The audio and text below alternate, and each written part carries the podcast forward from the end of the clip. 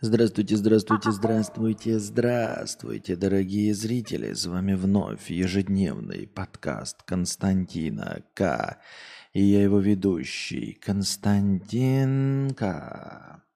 Самое интересное, что, что, что... Эм, Блин, я надеюсь, что уже начался стрим на Ютубе, потому что я не успел нажать старт. Все из-за умственно отсталого Ютуба. Он реально умственно отсталый, поэтому я надеюсь, что я уже онлайне, и меня уже Ютуб тоже слышит, как и Twitch. Не бойтесь, не бойтесь, дорогие друзья. Я не успел сказать ничего важного. Я не успел еще ответить ни на один вопрос. Так, так, так, так, так, так, так, так. Значит, стримообразующая у нас простыня текста. Эм, как это правильно сказать-то? Был бы я начитанный, имел бы словарный запас, может быть, бы и сказал бы как-нибудь интересно. Но, к сожалению, я таковым не обладаю, поэтому придется выкручиваться и вспоминать при помощи вас. С вашей помощью. При помощи вас, ёб твою мать, с вашей помощью. Эм, как же это называется? Когда, типа, возглас жалости, возглас слез, как вот это вот, не возглас, а, ну, типа, пишу вам письмо со слезами на глазах, прошу справедливости. Как вот это называется? Не помню я. Я думал, что я вчера пивка допил, вчера испытывал небольшой недогон, а оказывается он хранился а, в нашем беспощадно огромном холодильнике в дальних закромах хранилось еще чуть-чуть пивка. Они, конечно, мне как слон-дробина, это, да, это пол-литра пива, то есть одна бутылочка, но все равно вкус какой-то испытаем. Посмотрим. Просто накипело. Так что, как это называется-то, я забыл. Вы мне напомните или нет? Так никто не напомнит. Эм. Ну, типа не зов справедливости, а как же это...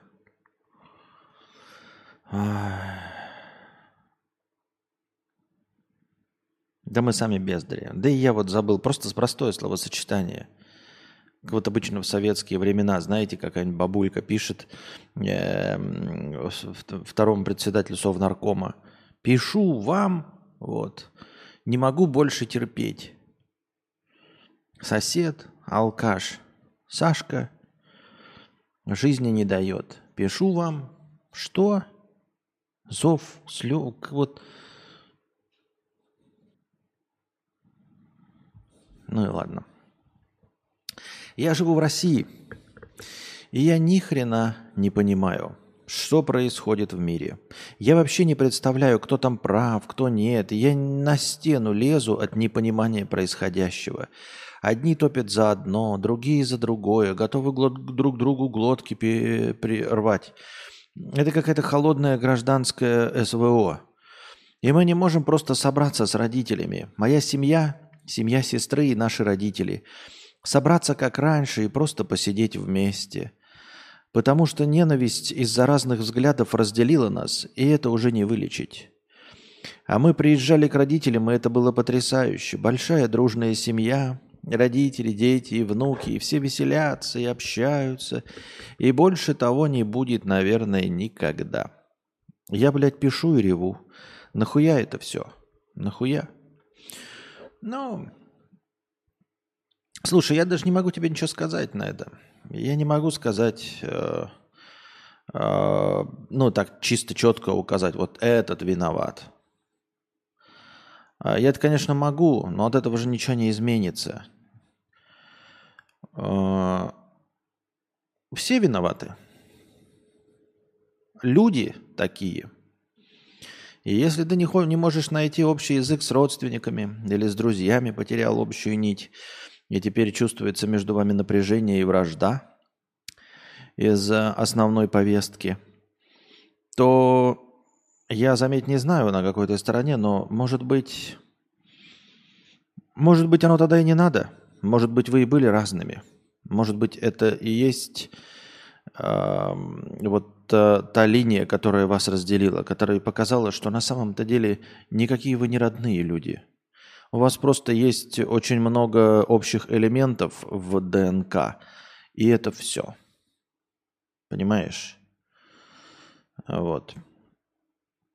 Как в этой старой дурацкой притче. э, Я плакал, когда э, это не плакал, когда умерли э, мои родители, не плакал, когда умерли родственники, не, не плакал, когда еще там что-то, ну и заплакал только, когда умерли друзья. Почему? Потому что родителей я не выбирал, потому что родственников не выбирал, а друзья это тех, кого я выбрал сам. Так вот, хотя ты можешь потерять э, общий язык и с друзьями, ну были ли они тебе друзьями? А были ли эти люди, которых ты называл родственниками, тебе родственниками? Вы сейчас скажете, ты зачем призываешь к разобщению, ты зачем призываешь к... вра-?» Я не призываю к вражде. Я не призываю к разобщению, я просто призываю к определению. А, И для того, чтобы вы просто не обманывались. С чего вы взяли, что это вам родные люди?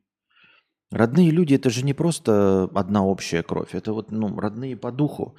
Вы смотрите одинаково на вещи, смотрите в одном направлении.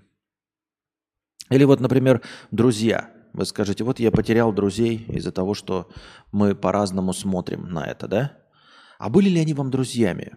Просто я-то как раз в последнее время а, пропагандирую, что друг – это тот человек, с которым тебе приятно общаться.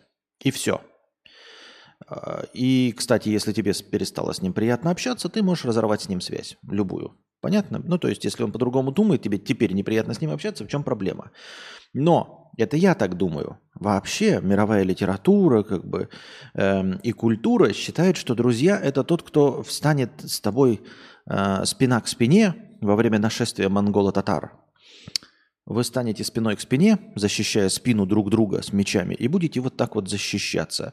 Вот что такое друг. То есть, если друг оказался э, друг и не друг, и не враг, а так это вот песня. Но там есть продолжение, да? А если э, он молчал и шел, и не ныл, то есть, э, вы понимаете, то, когда противопоставление настоящий друг в этой песне, он говорит, и молчал, и, и не ныл, и шел. И это значит, что общего языка, вот в культурном таком понимании, общего языка с другом не обязан ты иметь. С другом ты э, должен вот стоять спиной к спине и защищать вот тыл друг друга от нашествия монголо-татар, от нашествия общего врага. Так вот, проецируя вот этот вот э, культурный срез, культурный слой, культурное понимание дружбы, вот прямо сейчас, если вы разделились а, из-за вот этой политической позиции, так вот именно как раз вот в этом культурном понимании слова «друг», глубинном, этот как раз друг тебе другом-то и не является. Он не станет прикрывать твою спину. Вот этот вот водораздел, он показал, что на самом-то деле вы с вашим другом по разные стороны баррикад. Не обязательно он на стороне монголо-татар, я не знаю. Может быть, ты на стороне монголо-татар. Но главное, что вот он пришел враг, и человек, который должен был прикрыть тебе, не, не должен был, он тебе ничего не должен, я имею в виду, но ты, от которого ожидаешь, что он прикроет тебе спину, он не прикроет тебе спину, потому что оказалось, что он солидарен с твоим врагом. Вы заметьте, я сейчас не говорю про кого, кто конкретно какую позицию имеет. Главное, что противоположная позиция, понимаете? То есть это не согласно моим представлениям о дружбе, а согласно ваш- вашим всеобщим человеческим представлениям о дружбе. Если вы разделились с товарищем, с другом по политической позиции, это как раз-таки и показывает, что фундаментально вы не друзья. Потому что друзья – это когда друг отдал за тебя жизнь в бою, метафорично в противостоянии, метафорично в бою, а так в противостоянии с врагом. А когда вы на разных позициях, это и говорит о том, что он не будет жертвовать ради тебя жизнью не потому, что он плохой друг, а потому что он на стороне врага. Сечете разницу? Понимаете? Вот ты такой смотришь на человека, он говорит, я, вот ты такой говоришь, я хороший друг. Я, если придут враги, защищу твой тыл. А ты? И друг тебе отвечает, я тоже хороший друг. И если придут враги, я защищу твой тыл. И ты абсолютно искренен. Ты действительно, если придут враги, защитишь его тыл. И он абсолютно искренен. Если придут враги, он защитит твой тыл. Но когда приходят враги, оказывается, что он просто на стороне врагов. Он неплохой друг. Он бы тебя защитил, если бы пришли и на пришеленцы какие-то другие. Но в конкретной данной ситуации он не будет защищать твой тыл, потому что он на стороне врага. Ну или ты на стороне врага, понимаешь? Ты ему тоже поклялся, что ты защитишь его спину, а потом тебе приходят и говорят, вообще-то мы сейчас на, на страну твоего друга будем э, набег устраивать. Мы и есть монголо-татары.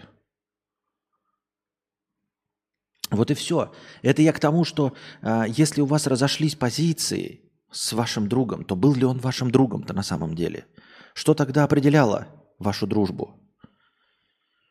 Ведь очевидно, что он не встанет на вашу сторону, потому что он считает вас неправым. И вы не встанете на его сторону, потому что вы считаете его неправым. Так вы, выходит, и не друзья вовсе были никогда. И как раз вот такой момент очень печальный и грустный, но он дал понять, что вы никогда и не были друзьями. То есть, понимаете, ничего не изменилось. Вот что я хочу сказать. Ребята, вы не расстраивайтесь, если вы теряете родственников и друзей, какие-то какие общие связи. Ведь люди, с которыми вы разделились по позиции, они не стали другими. Понимаете? Они, по-вашему, вот вы там думаете, они, отуп... они не отупели, нет, они такими и были. Или наоборот, они не стали кровожадными. Нет, не стали либерастами. Они такими всегда были. Вы просто об этом были не в курсе. Вот и все. Вы просто были об этом не в курсе. И это дало вам понять, кто они на самом деле. Неплохие, просто другие. Они вот с другой стороны баррикад.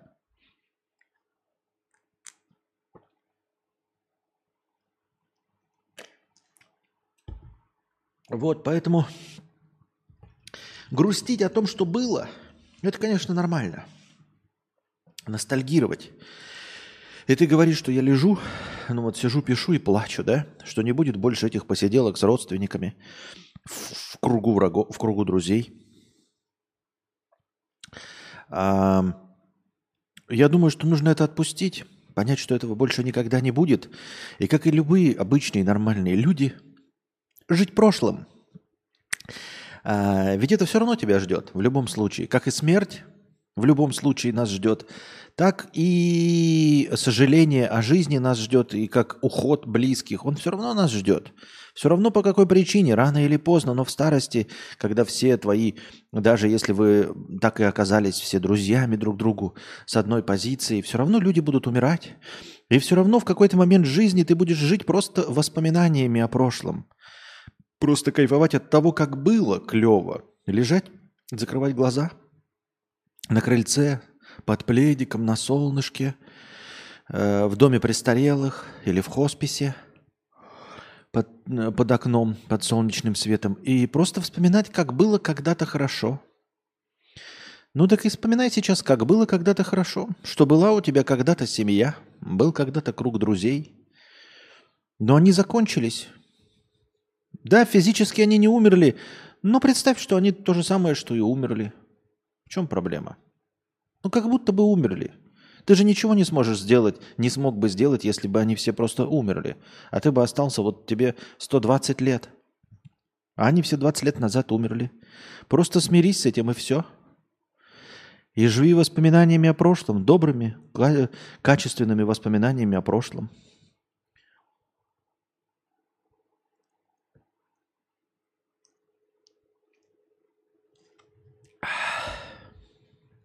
Добрый вечер, Константин. Слушаю, смотрю вас уже лет 10.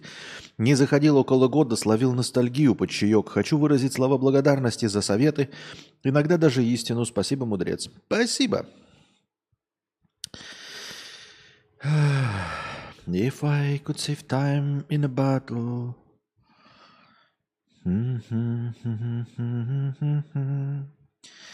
Напоминаю вам, становитесь спонсорами на Boosty. Благодаря спонсорам на Boosty у нас есть начальное хорошее настроение в начале каждого стрима.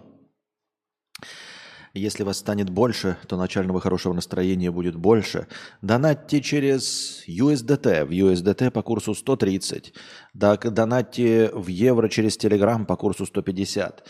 Донатьте российскими картами по ссылке первой Donation Alerts. Донатьте иностранными картами по второй ссылке на Типи.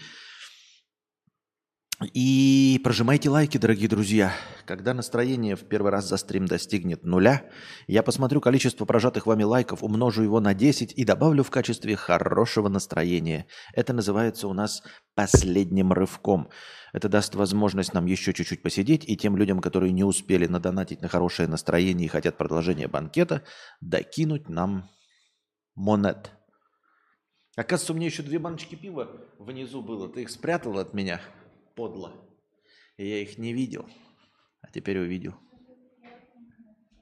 Да. Лучше бы я нашел, конечно, 6 балдочек.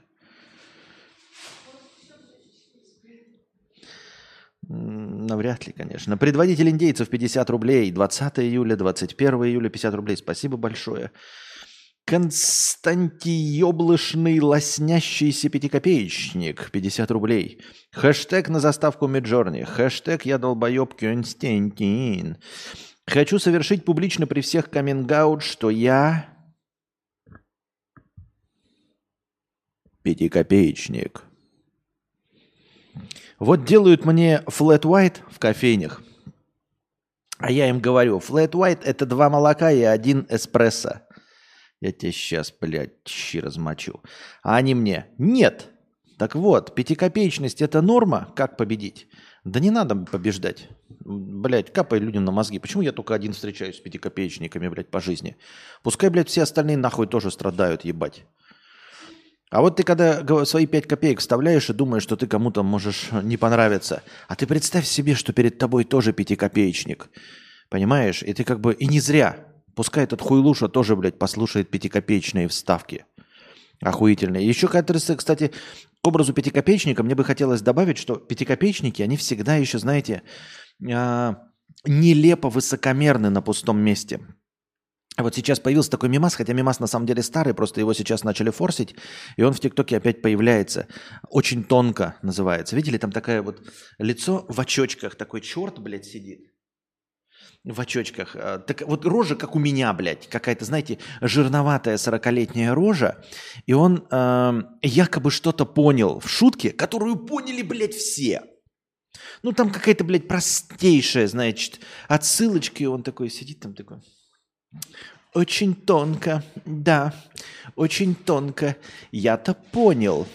Как жаль, что сейчас так мало образованных людей, которые тоже поняли. Но я-то понимаю. Ты так думаешь, что ты понимаешь? Шел бы ты нахуй, все понимают, ебать. Шутка простейшая абсолютно. Нет, конечно, как-то какая-нибудь, блядь, Виктория Боня, блядь, там, может быть, и не поняла вместе с Папичем. Но в среднем человек любой понял. А ты сидишь такой рассказываешь, что там, блядь, что-то очень тонко, что какие-то, блядь, там интеллектуалы. Понимаете? Когда кто-нибудь говорит, там, значит, э, куртка Бейна, ну вот, блядь, куртка Бейна, о, я понял, это отсылка на самом деле на солиста группы Нирвана. Как жаль, что мало образованных людей, которые это поняли. Да все поняли, помойка ты тупорылая! Все поняли! Дурак, а ты выглядишь смешно, потому что думаешь, что кто-то кроме тебя не понял. А еще, знаете, вот это... Э, у, еще у пятикопеечников есть такая тема, э, когда они думают, что все остальные что-то не знают, ну, какую-то какую вещь. А эта вещь тоже, блядь, простейшая просто. Ну, когда они, знаете, такие, типа, а, встречают молодого человека какого-нибудь 16-летнего, там, я не знаю, 20-летнего, и этот 12-летний, например, цитирует песню какой-нибудь Янки Дягилевой, ну или какой-нибудь Вени Деркина. И, и такой хуйлуша, да, значит, 35 лет такой, о, а я и не знал, что ты знаешь, кто такой Веня Деркин. Или, а я и не знал, что ты такой молодой и слушаешь Янку Дягилеву. Уж не знал, что молодые тоже знают эту классику.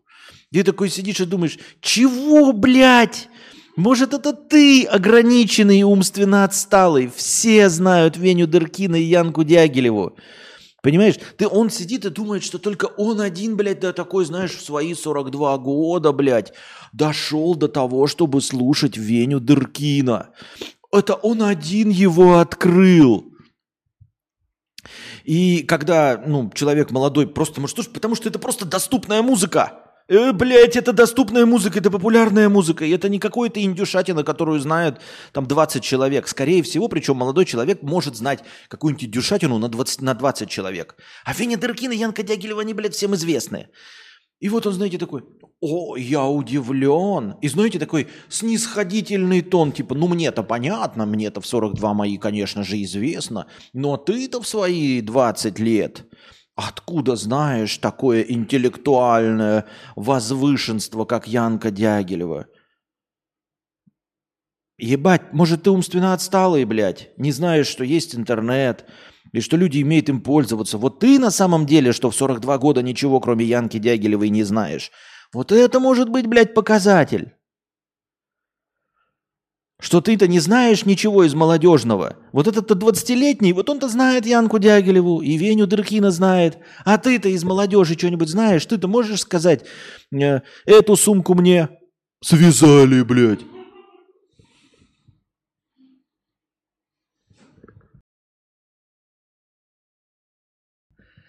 Вот. А,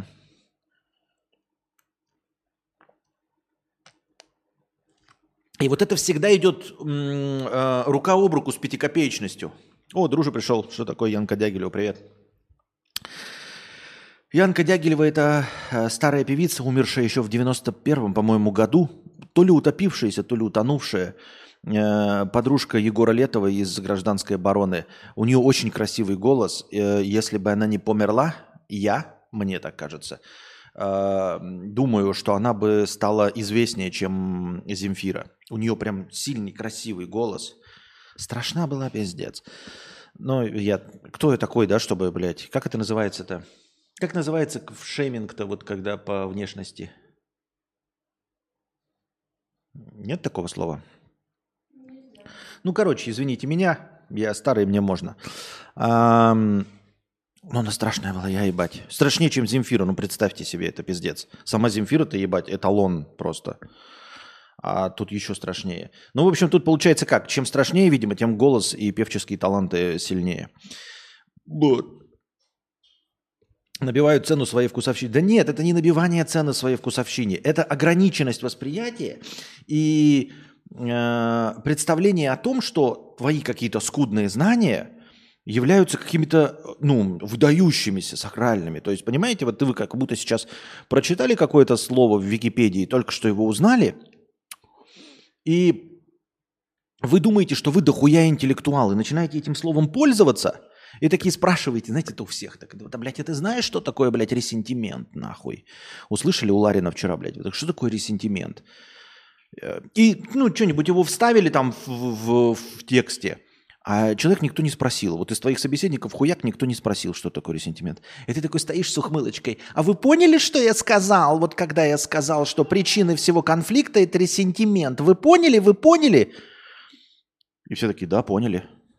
Ну, в смысле, вы знаете, что слово ресентимент обозначает это вот, вот э, ненависть к, к кому-то, кого считаешь э, причиной своих не... Да, мы знаем. Мы, мы, блядь, знаем. Мы, блядь, мы сидим в том же самом интернете. Мы это слышали, эти слова от всех этих иностранных агентов уже неоднократно. И точности так же, как ты, дурачок, зашли в Википедию и прочитали значение этого слова. Поэтому мы, да, мы просто в диалоге участвуем. Мы даже не заметили, что ты использовал это слово, потому что мы его тоже прочитали. Ой, ну я же интеллектуал, я же его только вот вчера узнал, а так получается, что вы, что вы что, что вы тоже знаете значение этого слова, что ли? А? А? Ой... Понимаете, какая хуйня? То есть человек в силу, э, ну, переоценивает свои знания и думает, что он до кого-то что-то там, блядь, э, доносит, и, и, и что его там недопонимают, и он вот такой пытается, знаете, показать. Сейчас я вам вот вы знали это? А они знали. Знали это слово. Ну, его легко можно знать. Это я просто привел ресентимент, потому что это такое модное слово. Вон э, Дахатура пишет, что еже этим ресентиментом уже лет пять мозги делает. Вот. Я узнал недавно его. Нет, ну если я его слышал, но я как обычно, как дурак, блядь, нихуя не читаю. Только я слушаю слова такое и думаю, да и похуй вообще, что говорят человек. Говорит слово, блядь, ну и похуй. Вот. Но в какой-то вот последний момент меня эта критическая масса эм, употребления слова ресентимент, она вот превысила все возможные допустимые пределы. Я зашел в Википедию и прочитал, что оно значит. Тем не менее.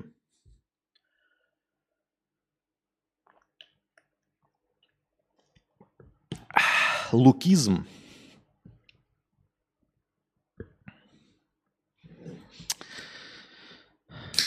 Да никто Дягилеву и Деркина не знает, особенно зумеры. Это очень на любителя. Нет, это дело-то не в этом. Во-первых, она не на любителя, она очень попсовая, очень легкая и очень понятная. В отличие действительно авангарда. А, я был, ну, чисто так-то, вот если по-человечески, я удивляюсь, почему гражданская оборона популярнее, чем Веня Деркин или, ну, Дягилев-то хуй с ним. А Веня Деркин простейшие, легчайшие песни пел. Мне кажется, у него могло быть будущее, э, ну, вот стихоплета такого, знаете, очень популярного стихоплета песенника. Потому что гражданская оборона гораздо сложнее для восприятия. Но дело не в этом. Это я сейчас просто для примера привел. Это же вообще не имеет значения. Главное, что это не делает никого интеллектуалом знание, кто такая Тянка Дягилева. Да хер с ней, ну в смысле земля пухом. А еще подсел на музыку из Тарантино, типа uh, Son of Preacher, Man's Shocking Blues, Send Me Postcard. Я тебе в телегу скину. Так а, нет, я, я не знаю. Ты в смысле это типа песни из Тарантино? Или из Тарантино? Потому что я все песни из Тарантино слышал. Я их еще с детства слушал. У меня были даже сборники, когда вот в те времена, я понимаю, у вас-то в Питере это было норма, а у нас в Якутске покупать компакт-диски это было ебаный срал. И у меня был сборник Тарантино хитсы. Я э, слушал Тарантино хиты, а тогда кассет фильмов Тарантино, и я их вообще не видел. То есть я знал, что есть какой-то, блядь, там охуительный режиссер Тарантино. Но это вот прям реально вот при выходе криминального чтива, где-то год 98-й, и я слушал, и мне охуеть, как нравится музыка Тарантино из фильмов, которые я не видел. Понимаешь? И даже как-то неловко сказать, я не знаю, но мне как-то похуй. Да, да, да, да, да. Ну а человек думает, что даже, понимаешь, э, что Э, что у него какое-то есть преимущество, что он какой-то, блядь, интеллигент.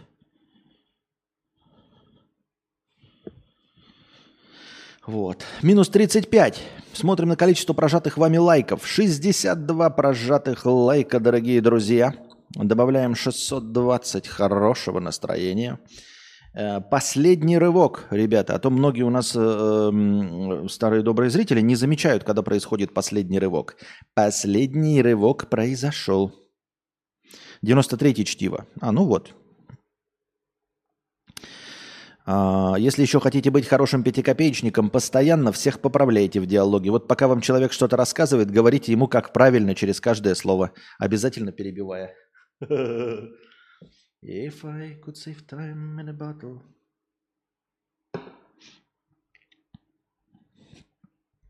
Так. Так, так, так. Веню многие знают, а вот Шиша Брянского никто из знакомых. Так и не надо знать, понимаешь? Это не делает тебя э, лучше или умнее других Дахатура.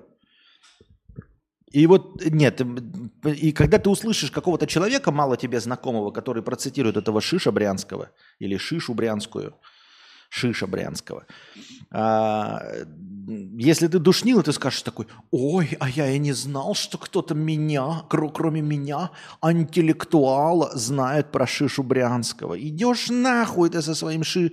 Э, ну, Шиша Брянский тут ни при чем. Идешь нахуй ты со своим высокомерием. Шиша Брянский наверняка делает контент для всех.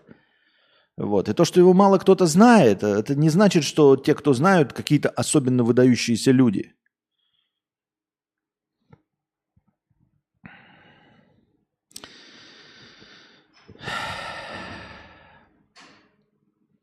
Думаю, это часто задаваемый вопрос, но веришь ли ты в теорию мультивселенной? Если нет, почему это маловероятно? А, слушай, мне интересна теория мультивселенной только в рамках Марвела и прочих комиксов и фантастики. И не как серьезная тема для размышления. Равно как, как серьезная тема для размышления меня совершенно не интересует вероятность того, что мы находимся в симуляции. Как я уже говорил, э, вопреки расхожему э, желанию развлечься такой интересной теорией, э, что, дескать, вот там где-то есть какой-то реальный мир, а мы здесь в компьютерной игре. На самом деле э, мне не очень-то приятные размышления на эту тему, потому что ничего изменить нельзя. Ну, это как, ну, вот, вот я и о политике не говорю, потому что я чувствую свое бессилие.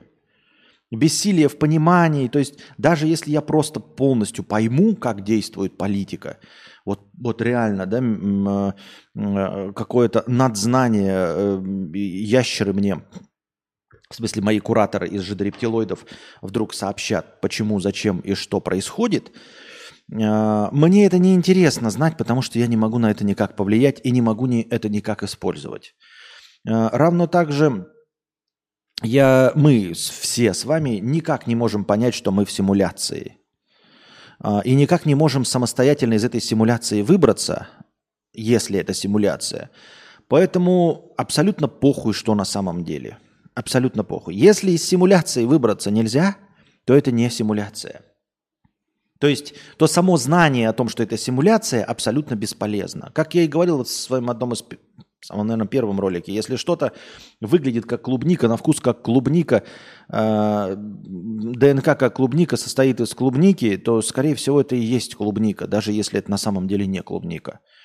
Вот, поэтому точности также в симуляции. Помните, как вот герой самый э, главный враг из первой части, когда он ел стейк вместо жишки из реального мира.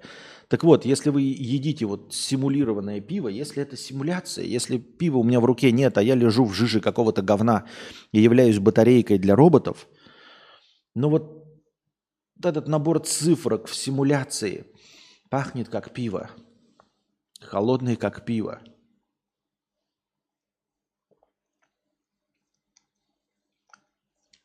на вкус как пиво и затуманивает мой мозг как пиво, то это пиво. И мне абсолютно все равно, что на самом деле это набор единичек и нуликов, которые э, работают на большом компьютере, а я просто вижу образ всего этого.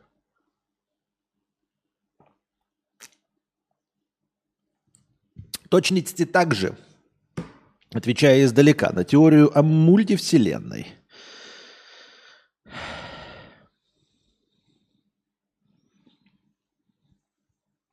Эм, не имеет значения, есть ли мультивселенная, потому что мы не можем переместиться, перемещаться между вселенными.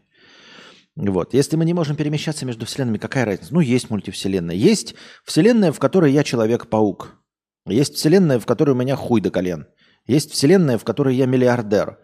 Но какая печаль мне до всего этого, если я не в этих вселенных и попасть в эти вселенные не могу.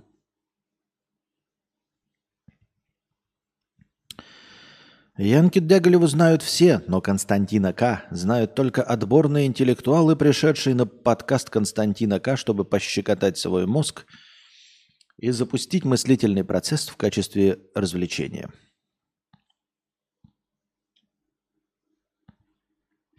Верит ли уважаемый автор подкаста в успех только людей с фокусом на одно занятие и не успех тех, кто стремится успеть делать разные полярные занятия?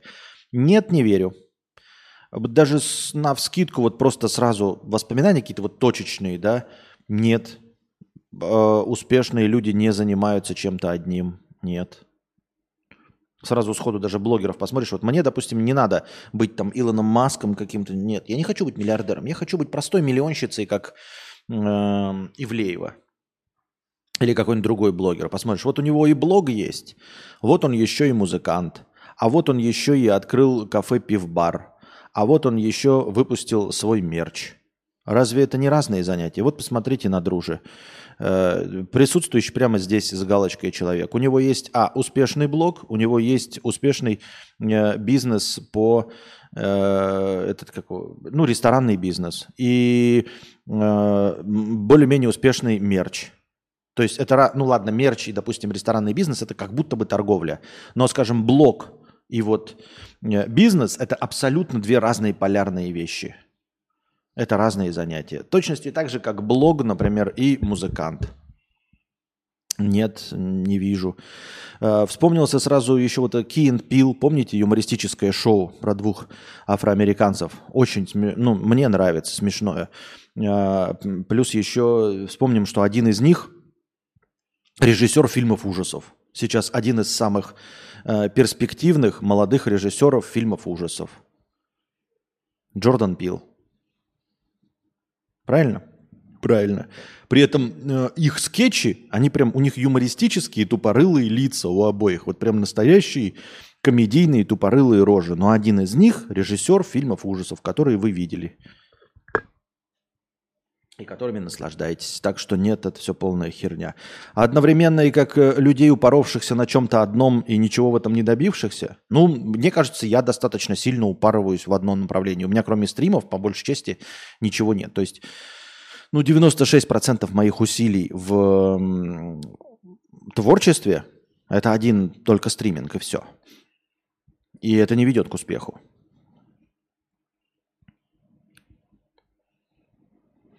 Абстрактные дружи, в первую очередь блогеры, достиг именно там успеха и славы. А потом поти... Это не имеет значения, что ты потом подтянул. Это ну, так же, как и музыканты, блогеры. Ты сначала блогер, а потом музыканты. Естественно, ты свои песни вместо того, чтобы с нуля, сначала даешь своей аудитории послушать. Только есть люди, которые могут дать свои песни, а это песни, блядь, Ольги Бузовой. И нихуя не получается все равно, понимаешь?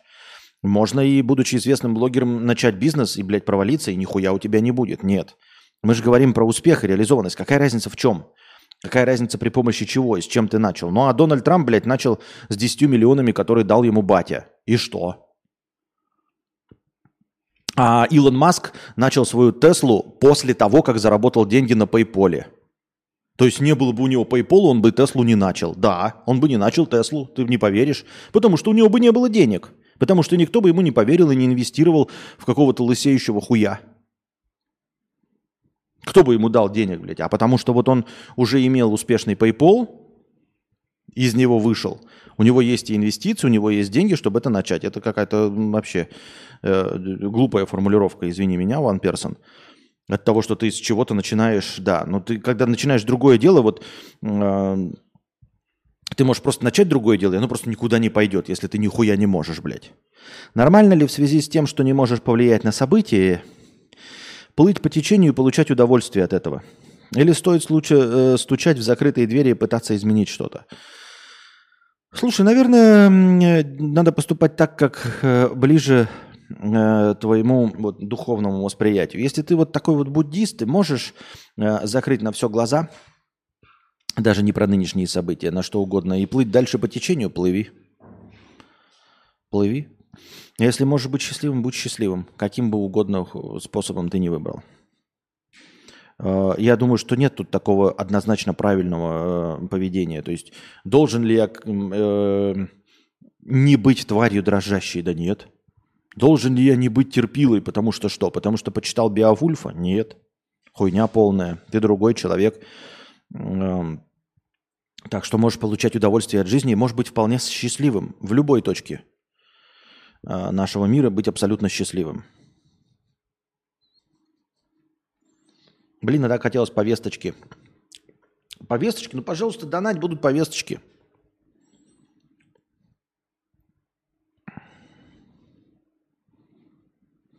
Более того, для того, чтобы стать успешным, пишет Павел, можно вообще ничего не уметь делать. Например, Ивлеева вообще ничего не умеет делать, и у нее все в порядке. Как я и говорил, моя теория э, про харизму. У нее просто есть харизма. Нет никакого умения, не продается умение, ребята. Ничего, есть только харизма. Это про меня, Костян. Мне почему-то родственники пытаются навязать свое мнение, как они думают верное. Как жить и что делать? Говорят, у меня мозгов не хватает, чтобы жить типа как люди. Как быть? Э, а Васька слушает, да ест. Мы все с вами, ребят, на самом деле, я не знаю, как все, ну, наверное, мне кажется, многие с этим сталкивались и до, и будут сталкиваться после, возможно, и сейчас. Учитесь э, с людьми, с которыми хотите поддержать отношения, просто молчать. Одно из важнейших умений, ребята, это не быть умным и вставить в нужное время охуительную пятикопеечную фразу. Э, злободневно пошутить или ответить хамящему тебе человеку еще большим классным, клевым, остроумным хамством. Одним из основных умений во взаимодействии с обществом, я считаю, является умение молчать в тряпочку. Научитесь, ребята, молчать. Понимаете, а, вот когда вы стоите в очереди, и вы там какая-то бабка вам хамит, нахамить, конечно, можно, но можно и обосраться, а можно промолчать. А вот попробуйте научиться промолчать. Это сейчас бабка, а в другой раз это будет чья-то очень хорошая бабка, очень э, бабка какого-нибудь работника ФСБ. Вот, поэтому эм, не поэтому, а вот с родственниками и все. Научитесь молчать. Научитесь э, не то чтобы не отстаивать свою позицию, а просто молчать. Попробуйте заткнуть свое ебало. Ничего не говорить. Понимаете, проиграть в споре, который вы начали, может каждый. И мы все переживаем от того, что вот почему мы начали, я начал с кем-то дискуссию и проиграл. Почему я начал спор с кем-то и проиграл? Почему я начал разговор с кем-то и проиграл? А ты попробуй не начать разговор. Вот научись не начинать разговор вообще. Тебе что-то говорят? Угу, угу. Земля плоская. Угу, угу. Согласен?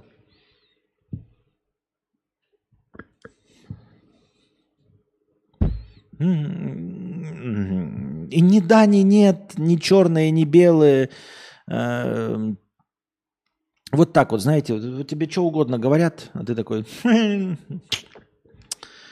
О, ты знаешь, а вот Путин, а Байден, НАТО,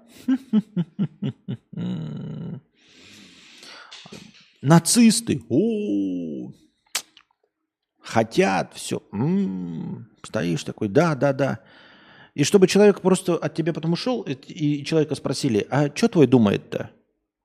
Да слушай, хуй знает, что он думает. Честно говоря, он ничего и не сказал. Ну, может, он кивал или отрицательно мотал головой? Да хуй его знает. Привет, Константин. На одном из стримов была новость про предсказателя, который предсказал точную дату смерти Елизаветы II, а также предсказал ядерный взрыв до 25 года и катастрофу гражданского э, самолета. И чё? Не хватило символов, не смог сформулировать кратко. Эм, ты поставил напоминание на компьютер, чтобы проверить его. Проверь. Я проверил. Там написано «Катастрофа гражданского самолета». Э, примерно с того момента, как мы предсказания прочитали, произошло где-то около 20 катастроф гражданских самолетов. О каком идет речь? Инкарт. Ну, например, мы вот недавно обсуждали самолет, э, катастрофу гражданского самолета. Видели? В Перу, по-моему, вот так вот прям влетел в землю и еще убил водителя и мотоциклиста. Ты про эту катастрофу? Ну да, тогда он предсказал. Ну, он предсказал еще 20 катастроф гражданского самолета. Серьезно? Ты вот так же, как человеки, которые верящие в Таро? Типа, я увидел, нашел совершенно случайно в напоминалках, стоит на 2 октября напоминалка, и там типа, вот какой-то хуй предсказал катастрофу гражданского самолета. Но он предсказал, да. Интересно, что он предсказал катастрофу гражданского самолета вот этого в Перу. А мы даже с вами и не подумали об этом. Или о каком гражданском самолете идет речь? Ты конкретно что себе представил в голове твоей? Чисто я на работе.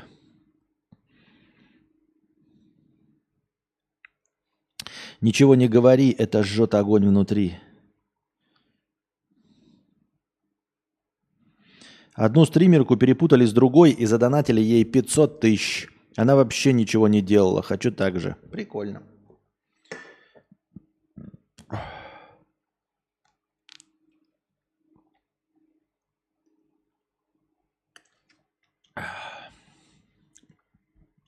One person, 1000 рублей. Приятного пивопития. Спасибо большое. Спасибо, но нет. Спасибо, но нет.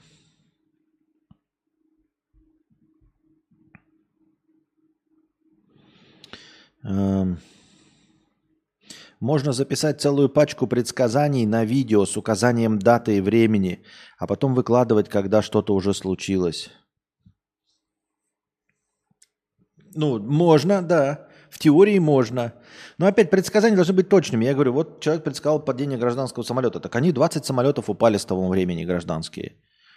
Я таких предсказаний могу делать, блядь, я пиздец прям, я ебал, блядь.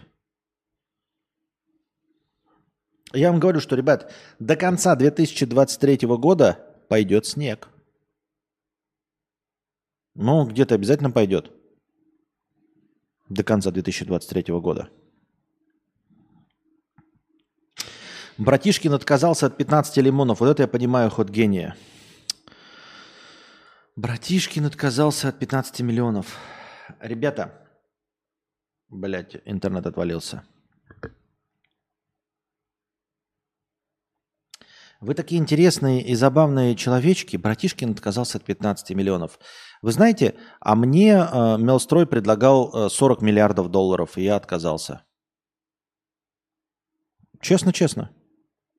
Честно, да, честно, честно. 40 миллиардов долларов предлагал.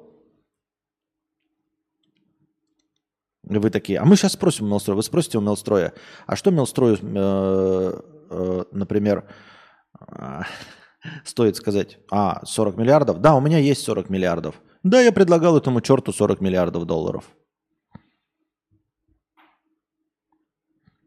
Вы вот понимаете, был бы ход гения, и было бы интересно, если бы нам показали, как он, блядь, лично со своего счета отдал 15 миллионов, и тот взял, чтобы они перетекли из рук одного человека в руки другого человека. Рассказывать про то, что не произошло, ребята. И вчера, ребята, я, мне предлагали, короче, планету, Прилетали инопланетяне и предлагали мне переселиться на другую планету, но я отказался. Но поскольку я отказался, и результат моего э, действия это то, что я сейчас стримлю, то как бы нет оснований мне не верить, я считаю. И, на, и при, эти пришельцы прилетали и предлагали мне другую планету и быть на ней королем. Педигри, поддержка раннего стрима. Есть ли видос, к которому возвращаешься для дрочки. Сейчас а, я добавлю педигри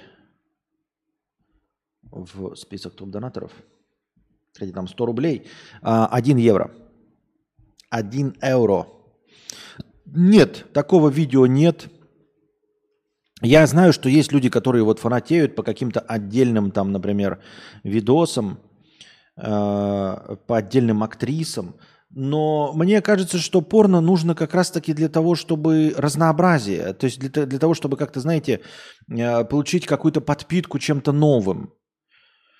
Вот. Э, то есть увидеть не то, что ты видел, а, а увидеть то, что ты, ну, то, что ты не видел. В этом же и смысл порно, мне кажется.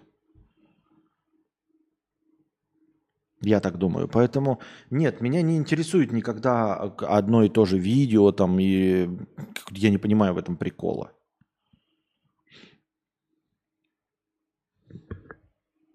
Так.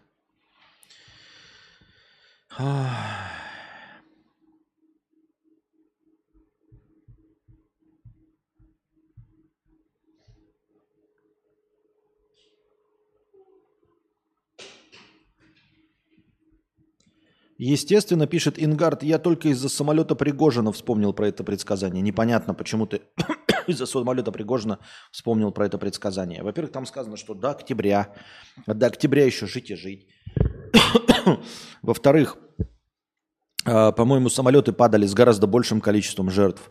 10 человек это вообще не стоит предсказания. 10 человек это э, обычное ДТП в Индии. Просто ДТП в Индии или просто ДТП в Африке с 10 жертвами. Э, не думаю, что кто-то предсказывал бы падение самолета с 10 жертвами. А гражданские самолеты. Ну, гражданских самолетов упало 20 штук с того времени. Это полная хуйня, это не предсказание. С такими предсказаниями идите нахуй, если честно. Я так думаю, мне так кажется. Бояр ТВ, 1500 рублей, спасибо большое. Давайте еще языком помолотим, спасибо большое. Предводитель индейцев, 50 рублей, 26 июля. О, щет, не туда нажал. Ну ладно. Спасибо большое. Еще у нас настроение добавилось благодаря Бояртов. Это Goomba time. Кто-то задонатил полторы тысячи рублей, чтобы встряхнуть этот стрим громким неприятным звуком. Но не сегодня. Слушайте спокойно. Сеть ресторанов быстрого питания Бургер Кинг предстанет перед судом из-за слеж... из слишком маленьких бургеров. Согласен. Даже дальше читать можно не читать. Нахуя. Да слишком маленькие бургеры, блядь, всех раз пять надо. Или раз шесть. Как передает э, информационное агентство, в рекламе вопперы компании выглядят на 35% больше и содержат больше начинки, чем в реальности – это, блядь, вообще охуительная, кстати, фишка. Я когда на плакате видел вот банку пива «Тайгер», да, там, короче, плакат такой, блядь, 2 метра на метр. И, и, и, и банка пива там метровая. Я думал, тоже сейчас приду, блядь, и за 18 донгов куплю метровую банку пива. А они мне, блядь, подсовывают эту маленькую лепездричку. Я такой, нихуя себе, блядь, на рекламе банка выглядела больше. Надо тоже, наверное, подать в суд. А еще, блядь, на билбордах едешь, а там показывают какой-то чупа-чупс, там такая ебать дура нахуй. Да, например. Или видишь на плакате Ким Кардашьян с ее жопой и думаешь, ебать, у Ким Кардашьян срака 4 на 4 метра. А потом тебе показывают реальную Ким Кардашьян, а она метр пятьдесят, блядь, в прыжке, ебать, с кепкой. И же там срака-то обычная, блядь. И ты такой, нихуя себе обман. На плакате-то жопа была 2, ой, 4 на 4 метра. Тут, как бы, кстати, действительно не поспоришь. В рекламе выглядит, блядь, больше. Судья также разрешил клиентам подавать иски о халатности и необоснованном обогащении. Попытка, поп, попытка, попытка досудебного урегулирования спора провалилась. Ну что ж, желаем успеха всем судящимся.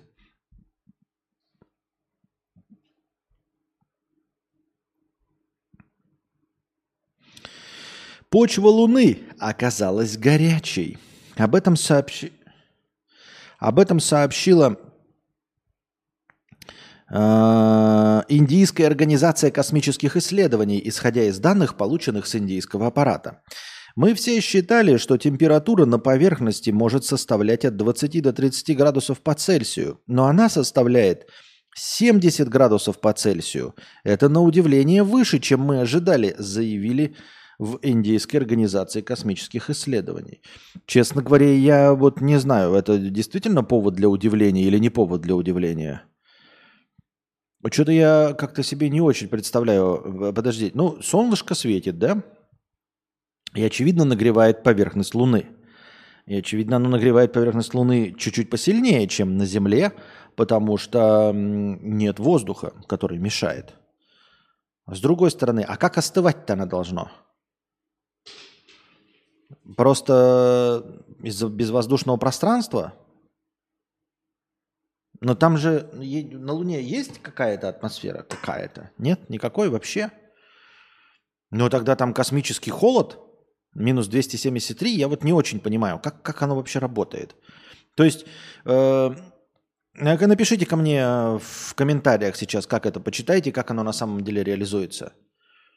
То есть на Земле мне все понятно. Солнышко светит, нагревает Землю, Земля нагревает воздух, нагревает газ, который находится у поверхности. Соответственно, чем ближе к поверхности, тем горячее, чем дальше, тем холоднее. И, соответственно, в высших э, слоях атмосферы воздух гораздо холоднее, чем у поверхности. Все понятно, все легко и просто. Температура наша, вот, ну, э, атмосферы, а, а, определяется атмосферой. Правильно? То есть температура воздуха. Как и говорят нам ге- ге- гетеро,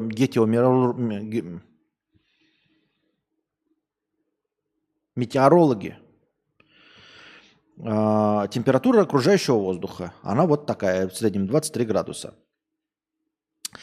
А на Луне что? Ну вот Луна, поверхность ее положим, да, 70 градусов. И она охлаждается. От чего? Ну, от безвоздушного... Ну ладно, окей, да, охлаждается. Ну, теряет энергию. Ну вот мы стоим, вот я стою на, плане, на, на Луне. Я чувствую тепло от Солнца. Вот оно мне греет, само Солнце, я от него тепло чувствую. Я чувствую под ногами тепло. Но вокруг меня-то минус 273. Ну, между как, средняя температура какая там? Минус 272 и запятая что-то там. Минус 272 градуса? Там же нет никакой атмосферы, воздуха-то нет, нечему нагреваться-то. Гетеротермологи.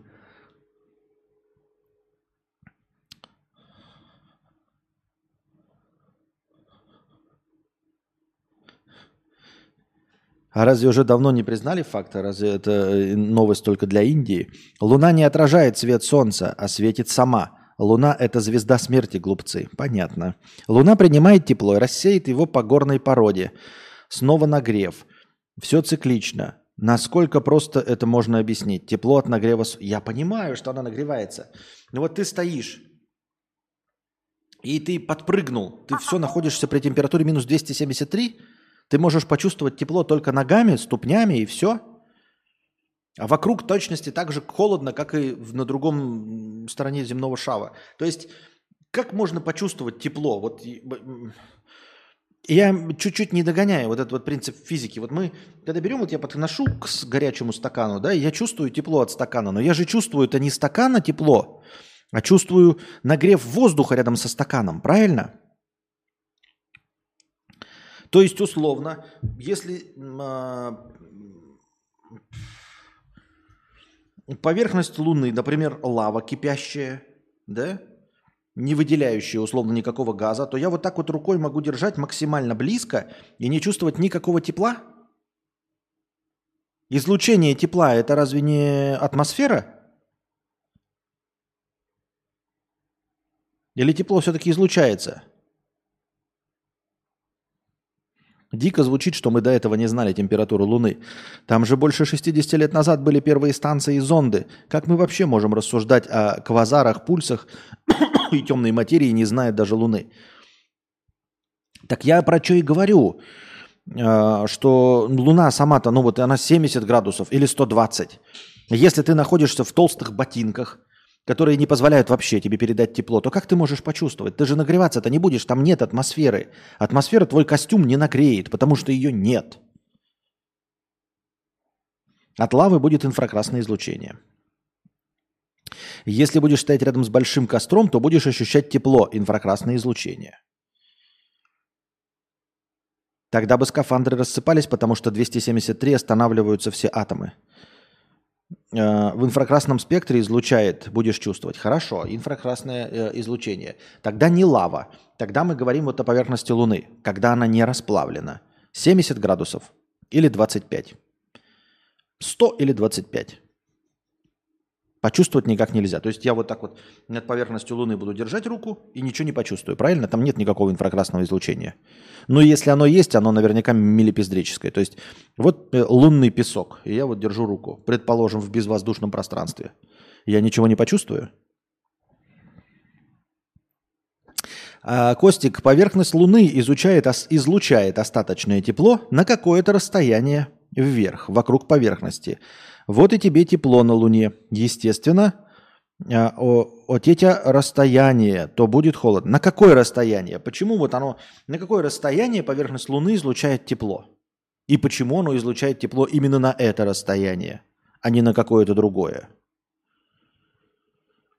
Просто я себе представляю в газе, да, то есть вот у нас газ, воздух, вот он имеет какую-то плотность. И тепло распространяется, исходя из этой плотности. То есть если бы воздух был плотнее, то температура была бы повыше. Точнее, нет. Ну, предположим, что сама Земля не отражает тепло, а сама по себе выделяет тепло, то тогда, в зависимости от плотности воздуха, от плотности газа, было бы либо жарче, либо холоднее. На Луне нет никакой атмосферы. На какое расстояние излучается тепло и почему?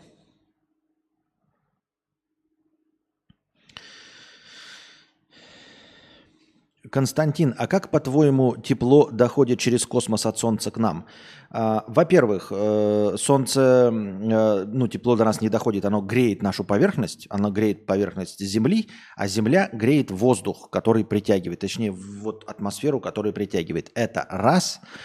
А во-вторых, эм, мы чувствуем свечение, то есть солнце светится, оно само излучает, то есть это как горение, как костер. Вот люди сказали, что тепло от костра я почувствую благодаря инфракрасному излучению. То есть есть процесс химический, горение.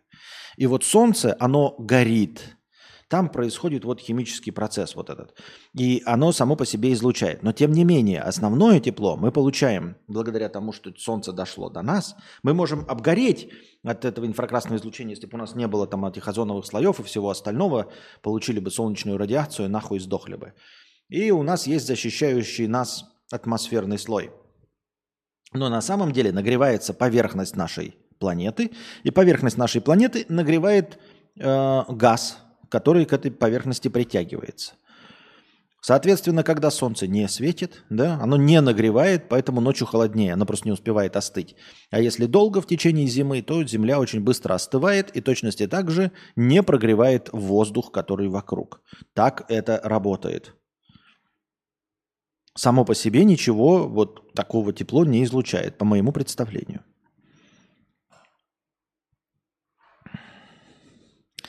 В космосе в безвоздушном пространстве тепло не передается через конвекцию, но передается через излучение. Солнце 24 э, на 7 читает Твиттер, поэтому нам тепло. Так не путай излучение и конвекцию. Воздух – конвекция, а инфракрасное излучает почти все, что выше 268 градусов. Э, вопрос интенсивности. Э, в Солнце терм... Хорошо, я это и сказал. Луна. Ты не отвлекайся, мистер Флорикард. Я только что это и сказал. Луна насколько излучает тепло? И почему именно настолько?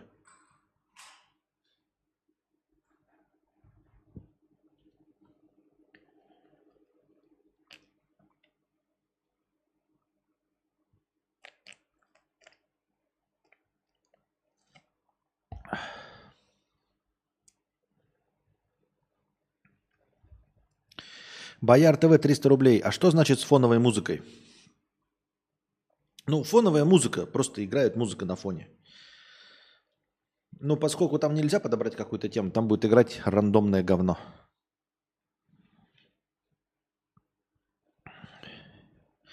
Вот пример с костром. Блять, даже читать не буду дальше. Какой пример с костром? Давай, как только ты мне разведешь в космосе костер, и мы положим камень рядом с костром, тогда будем с тобой говорить. Не надо мне примеры приводить хуйни полные. Я, блядь, говорю, без воздушном пространстве, ебать. Говорю на Луне, пример, блядь, с костром. Дальше даже можно не читать.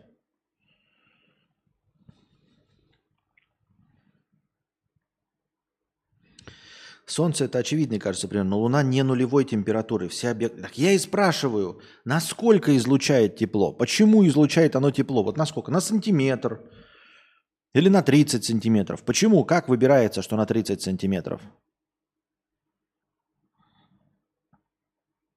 Там минус 268 градусов. Где 268 градусов? На Луне? От поверхности Луны на миллиметр сколько градусов температура? А на метр от поверхности Луны? Почему меняется? Согласно какой характеристике меняется температура? Излучает ровно настолько, насколько может отдать виду состава пород, разницы светлых и теплых оттенков э, и их распределения, а также насколько сильно он изначально нагрелся. Хорошо, тогда а, а, по Луне, вы же видите, вы же ученые, блядь, в говне моченые, ебать, в белых халатах колдуны, ебать. Ну посмотрите, вам привезли э, пробы грунта с Луны. Привезли? Привезли. Вы знаете состав этого, блядь, песочка. Скажите мне, на какое расстояние в безвоздушном пространстве э, излучается тепло на поверхности Луны? Расскажите мне.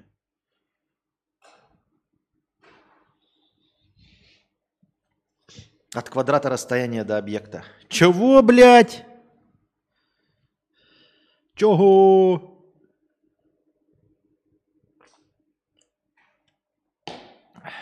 Я думаю, что мы сможем получить правильный ответ без шуток у Папича. Зайдите кто-нибудь на стрим Папичу и задайте этот вопрос. Если температура поверхности Луны, этого песочка, согласно выясненным э, данным э, индийской станции, 70 градусов по Цельсию, то какова температура объекта, скажем, железного камушка на высоте 1 метр от поверхности Луны? И какова температура на расстоянии 50 сантиметров от поверхности Луны? И почему? Я думаю, без шуток, блядь, он все время отвечает правильно. А если, ну как правильно? Он отвечает так, как нужно э, мировому сообществу. Думаю, это будет официально правильный ответ.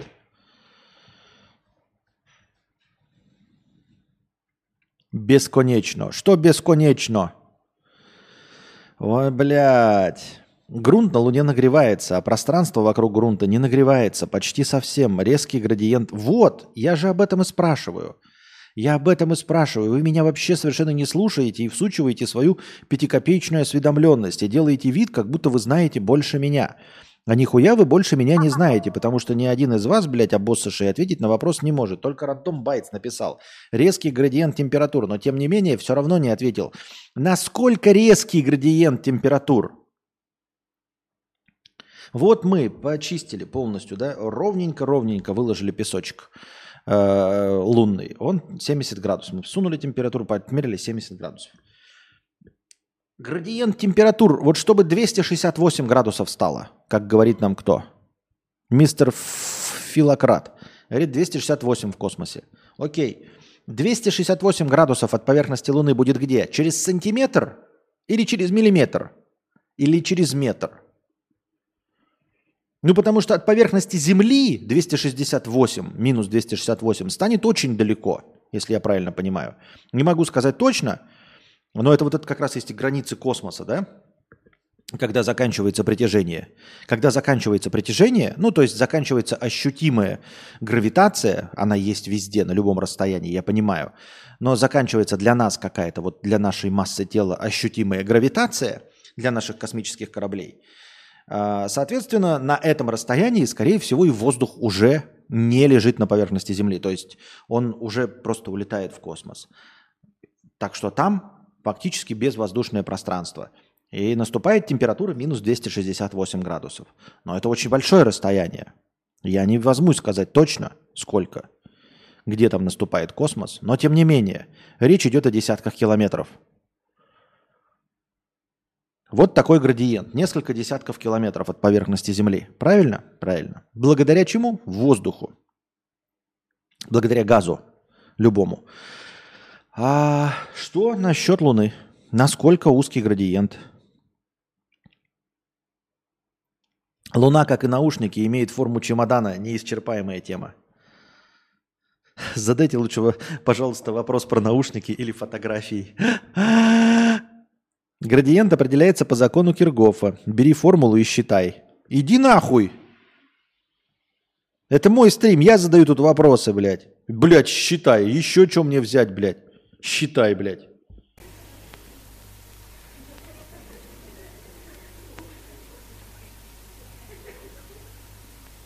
Сумасшедшие деньги. Ну вот, рандом байтс пишет. Я думаю, почти сразу. Через сантиметр уже минус 190 градусов. Ну так вот, я и говорю, поэтому исследования, которые нас удивляют, на самом деле ничего удивительного не имеют. Э, на самом деле ничего удивительного не имеют. Э, ну, ну да, конечно, должны были знать температуру поверхности. Я просто к тому, что космонавты, которые спускались на поверхность, они, в общем-то, почувствовать температуру Луны не могли. Они в ботинках. Ботинки на толстой подошве. Они не чувствуют температуру поверхности. А понять э, по окружению, э, какая температура, невозможно. У нас по окружению можно понять. Вот я сделаю фотографию чего-нибудь, например, стены издалека, стены без зелени, без ничего. И вы, скорее всего, по вот этим по движению воздуха, по искажению такие, о, нагретый воздух, понятно, что это лето. Там еще по свету, чему-то по распределению поймете, какое время года и какая примерно температура. По туману, по еще что-то. А тут представьте себе, про что и шла речь, что космонавты, которые были, вот, они спустились на поверхность. И вот им что под ногами 25, что 70, для них все одинаковое, даже если у них на руке стояли датчики температуры. То эти датчики температуры на руке, например, да, где-то, они показывали точности ту же температуру, что и в открытом космосе. Вот о чем речь, я и говорю, понимаете? Вот если рандом байтс прав, и э, градиент очень узенький, там сантиметр, это еще он прям, мне, скажем, кажется, очень оптимистично это все написал. Мне кажется, гораздо меньше градиент, там вообще в миллиметрах идет речь. Про излучение тепла на уровне 70 градусов, ну серьезно. Вот, так я же говорю, минус 272. Почему мне говорят 268? Вон Владец пишет, Константин, получается около минус 272. Я же прав был, с самого начала говорил, что минус 272 градуса с лишним э, температуры космоса. Почему, блядь, мне пишут 268 и все остальное? Почему вы меня за дурака держите? Я ебаный, блядь, гуманитарий, нахуй. Я что, не могу позволить себе к 42 годам запомнить э, среднюю температуру космоса, что ли? Я пошутил, если что. Блять, средняя температура космоса. Кто пошутил? С чем? Средняя температура космоса. Минус 270, запятая 45. Ну ладно, ошибся. Но все равно не 268. 270. До абсолютного нуля осталось 3 градуса. Казалось бы, да? До абсолютного нуля осталось 3 градуса, ребят. При абсолютном нуле минус 273 у нас останавливается движение атомов. Все, наступает тепловая смерть Вселенной. Ничего не происходит. Как и по российскому телевидению.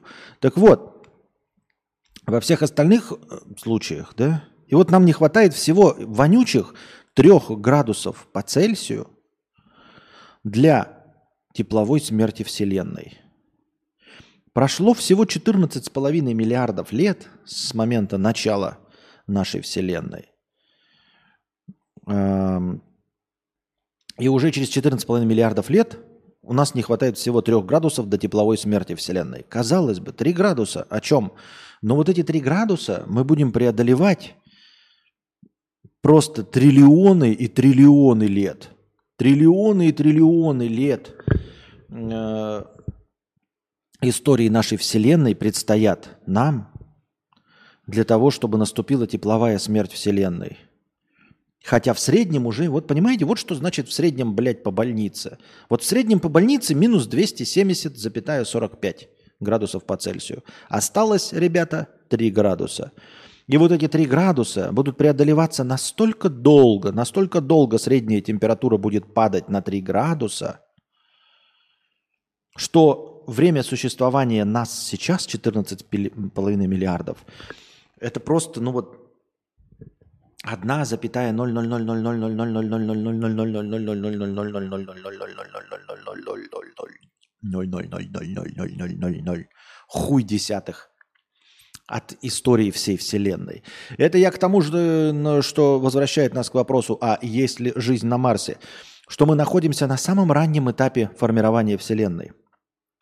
Вообще.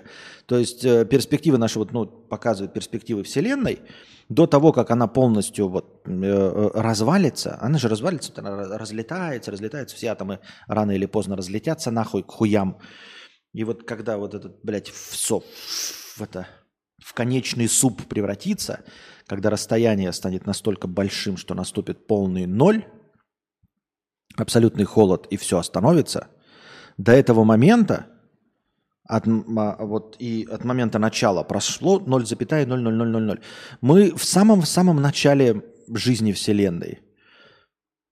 И согласно одной из теорий, мы можем быть одной из первых цивилизаций, если не первой вообще.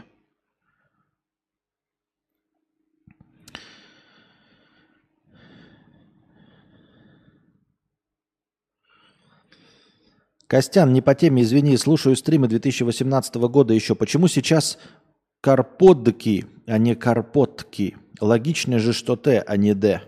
Во-первых, не карподки, а корподки вместо карпотки. А, и я стесняюсь спросить, ребята, не подсказывайте человеку, пока э, он сам до этого не дошел. А почему ты решил, что логично Т, а не Д? По какой такой логике? Расскажи-ка нам, дорогой нефтяник. Чисто мне интересно. Ты такой говоришь, логично же. А Согласно какой логике Т логичнее, чем Д?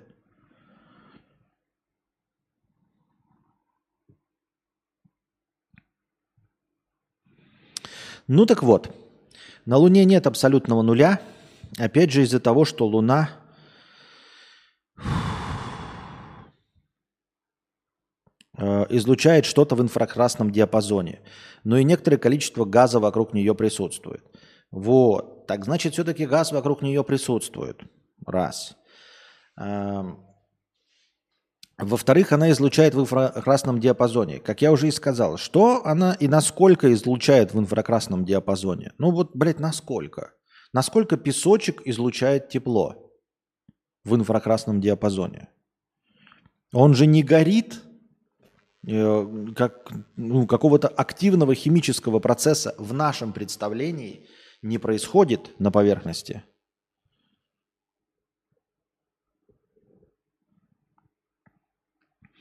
Вот, кстати, науке неизвестно, почему у Вселенной есть некая температура, и это не абсолютный ноль. И ничего просто не остывает до абсолютного нуля. Ну, мне как гуманитарию кажется просто потому, что настоящего вакуума нет, и все.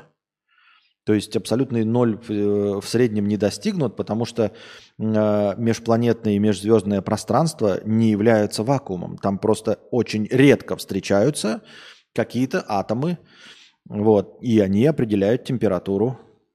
Нет, это мы называем вакуумом что-то, да, но это не вакуум, это просто область с очень-очень, очень-очень, очень низким давлением, но не нулевым. Нулевое давление, когда вот на какой-то площади действительно ничего нет, там, наверное, и абсолютный ноль, там и смерть полная. Но в космосе нет ни одной такой точки, чтобы там был какой-то, ну, Абсолютный ноль. Именно потому что там просто распределено ну, очень, очень редко. Это просто область с очень-очень-очень очень низким давлением.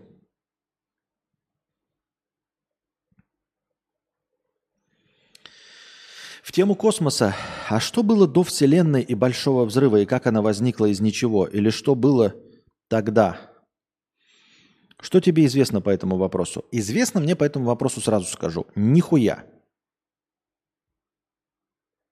Костик, понятно, что короткие подкасты, просто плейлисты, вставки в ранних карпотках были именно через Т. Ну, были и были. Корподки – это короткие подкасты, поэтому логично корподки, как сейчас и есть, а не так, как было раньше, неправильно.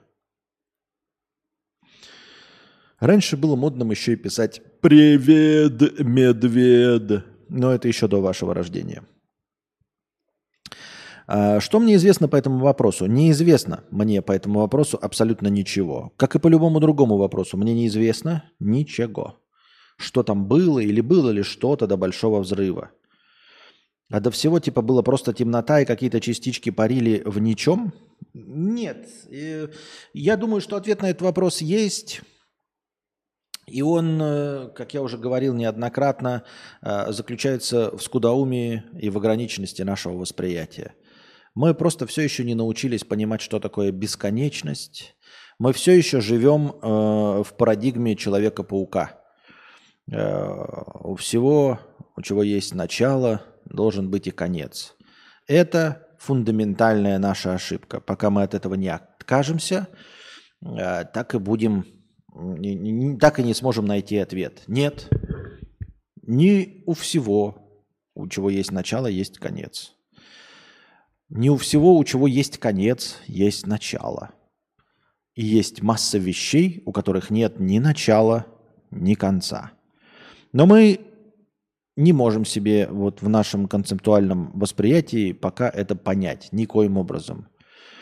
Почему так происходит? Я не знаю почему. Но это так же, как вот в какие-то древние времена абсолютно вот в голове не укладывалось, что Земля может быть круглой. Ну, я не говорю до Коперника. Понятно, понятно, что все давно-давно, давным-давно понимали, что Земля круглая, но в какие-то совсем уж древние времена я думаю, что ну, вот первые э, лысые говорящие обезьяны совершенно не могли себе представить концепцию, при которой вот то, на чем они живут, может быть круглым. Оно вообще никак не укладывалось в голове. В точности так же, как у нас сейчас не укладывается концепция бесконечности. Бесконечности времени, бесконечности пространства, бесконечности объема, бесконечности всего.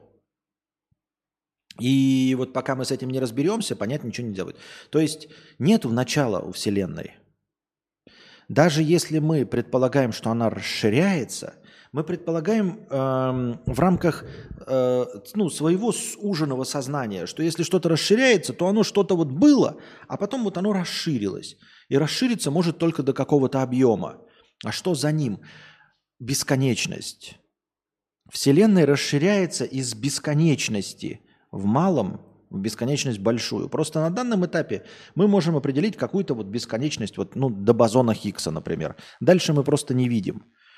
Поэтому мы себе представляем, что была э, точка Вселенная, это вот бозон Хиггса, и вот она с нее э, расширяется. Когда-то. Никогда. Всегда.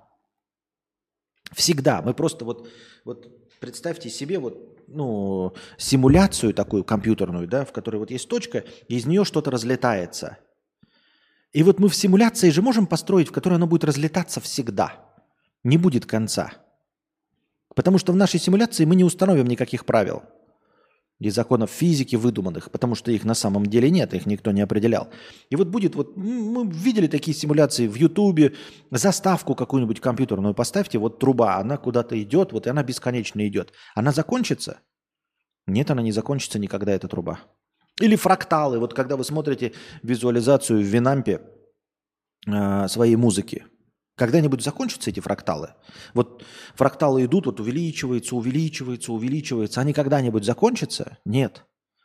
У них нет конца. Если вы оставите компьютер и будете постоянно заменять, эти фракталы будут бесконечно увеличиваться. Вот и Вселенная, она просто бесконечно увеличивается бесконечно уменьшается туда, ну, в какой-то вот э, в микроуровень, и бесконечно расширяется в макроуровень. Нет никакого края, нет границы. Граница есть только ограниченная нашим сознанием скоростью света, э, горизонт событий, и все. Но это только потому, что мы достаточно тупорылые, чтобы не представить себе что-то быстрее, чем скорость света.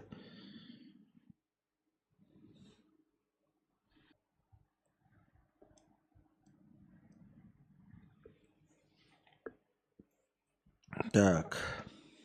Вот, поэтому а, это не... Я, я не знаю, я тебе говорю, что, ну, примерно один из ответов, который мне на данный момент импонирует и нравится, заключается в том, что нет ни у Вселенной никакого начала, и нет у Вселенной никакого конца. И у времени нет начала, и нет конца. Ничего никогда не наступит. Так.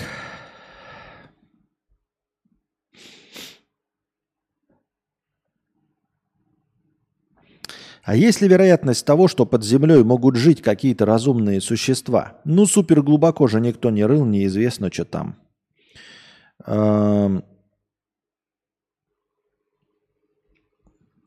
Вообще, в принципе, э, ну, если отбросить бритву Акама, то может быть.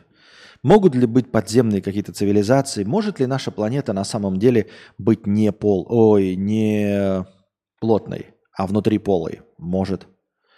Может быть, э, она Земля, да, из внутренней стороны, она каким-то очень-очень-очень плотным веществом. То есть то, что для них является э, небом, землей, да, и, ну вот какое-то очень-очень плотное вещество – может быть, они по нему ходят. Может быть, мы на самом деле состоим, вот, на, вот наш полый шар состоит из очень-очень плотного вещества с гравитацией, действительно. То есть э, внутренние жители, они притягиваются к поверхности и живут вот так вот. Они живут в шаре, только у которого ну, вот весь мир это вот пол. По-моему, это было эм, ну, в каких-то вот у Стругацких фильм-то, который был, я забыл. У них такая концепция мира была. У них концепция мира, да, что вот какое-то светило в середине, а все сущее есть планета вывернута на, наизнанку, то есть как будто бы вот там дальше бесконечная Земля. Вот представьте себе, что мы бы жили вот в таком концептуальном мире. Это тоже довольно забавная интересная штука. Это мы живем вот сейчас на планете, на, на поверхности шара, а вокруг нас бесконечный космос. А представьте, что мы жили бы не на поверхности шара, а с внутренней э, поверхности шара – а вот это все было бы, по нашему представлению, просто земная твердь. Бесконечная земная твердь. То есть в небо мы можем посмотреть, и в небо мы просто через вот так вот прозрачные увидим, э, как на, на головах ходят в Австралии. Как вам такая концепция? Мне кажется, забавно, интересно. То есть мы здесь стоим, а они с той стороны вот нашего шара ходят вверх ногами. Они тоже так же притягиваются к своей земной тверди. Ну, да, если мы достаточно большая планета, то расстояние между нами довольно большое, и мы друг друга не видим. Просто благодаря воздуху. Воздух же все непрозрачный, и мы просто не видим их. Но если бы воздуха не было, мы бы видели, как они ходили на головах. И все. И наша концепция Вселенной была бы такая. Мы здесь живем, вот в этой дыре, а все остальная Вселенная, бесконечная Вселенная, как для нас бесконечный космос, для них был бы бесконечный, бесконечная земная твердь. То есть ты можешь копать что угодно в Землю внутрь. Как мы летаем в космос, так у них исследование – это вот копать Землю. И вот они впервые, кто-то там, знаете, прокопает Землю на 160 километров. Такие, вот, блядь, в, земную твердь. И представьте, ты ничего не видишь. Мы-то в космосе что что-то видим, а они ничего не видят. Была бы такая э, вселенная, в которой все твердое. И вот такие вакуумные пустые дыры, как в сыре. И вот там есть цивилизация. Мы-то можем еще ожидать, что мы что-то увидим через пустое пространство и какие-то следы. А они видеть ничего не могут. И вот они начинают путешествовать, да, роют землю в надежде, что они не единственная дырка в сыре – Представьте себе такая цивилизация. Они начинают рыть яму в надежде вот просто по прямой, вглубь, в земную бесконечную твердь. В надежде, что где-то там есть еще один мир. Что если где-то еще есть дырки в сыре, то там тоже есть жизнь. И как мы между планетами своими можем когда-то летать, так и они тоже прорывают себе Землю. И они такие, и вот они, как у нас космический корабль, а у них вот это вот э, какое-нибудь сверло земное. И они прорываются и бух, и тоже там свет, потому что в середине каждой дырки какая-то светящаяся точка, ну вот которая обеспечивает солнце такое, мини-солнце. И они такие бам, и в следующий пузырь, в следующую дырку от сыра. А там никого нет, пустота, луна. На какой вопрос я отвечал?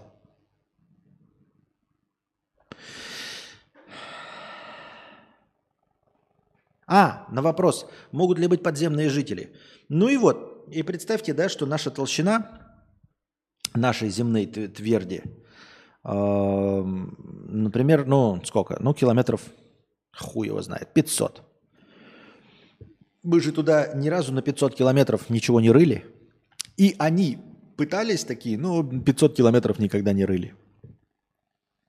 И они живут э, в ощущении того, что весь космос, а для них космос это Земля, что весь космос для них это земная твердь. И что там у них такие есть. Вы знаете, наши ученые в теории думают, что среди земной тверди есть какие-то еще полости, тач, такие же, как наша. Дырки в сыре.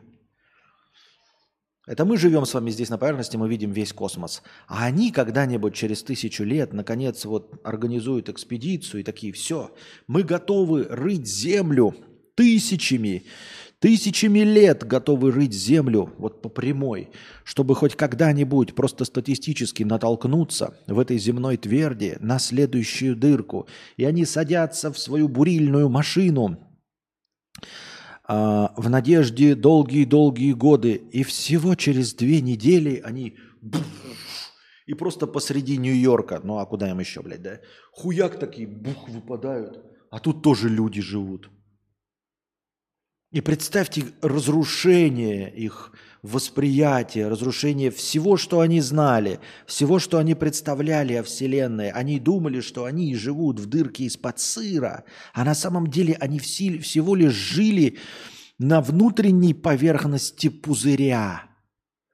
И вот они выбираются на поверхность пузыря, где есть цивилизация, которая отправляет э, корабли в космос – их концепция Вселенной полностью разрушается. Или нет? На этом мы заканчиваем, дорогие друзья. Надеюсь, вам понравился сегодняшний подкаст. Приходите завтра, приносите ваши добровольные пожертвования на подкаст завтрашний, чтобы он длился дольше. Задавайте вопросы в межподкасте. Лучший вопрос будет выбран и вынесен в заголовок этого стрима, и по нему будет нарисована какая-нибудь превьюшка в, in, в нейросети Midjourney. А пока держитесь там. Вам всего доброго, хорошего настроения и здоровья.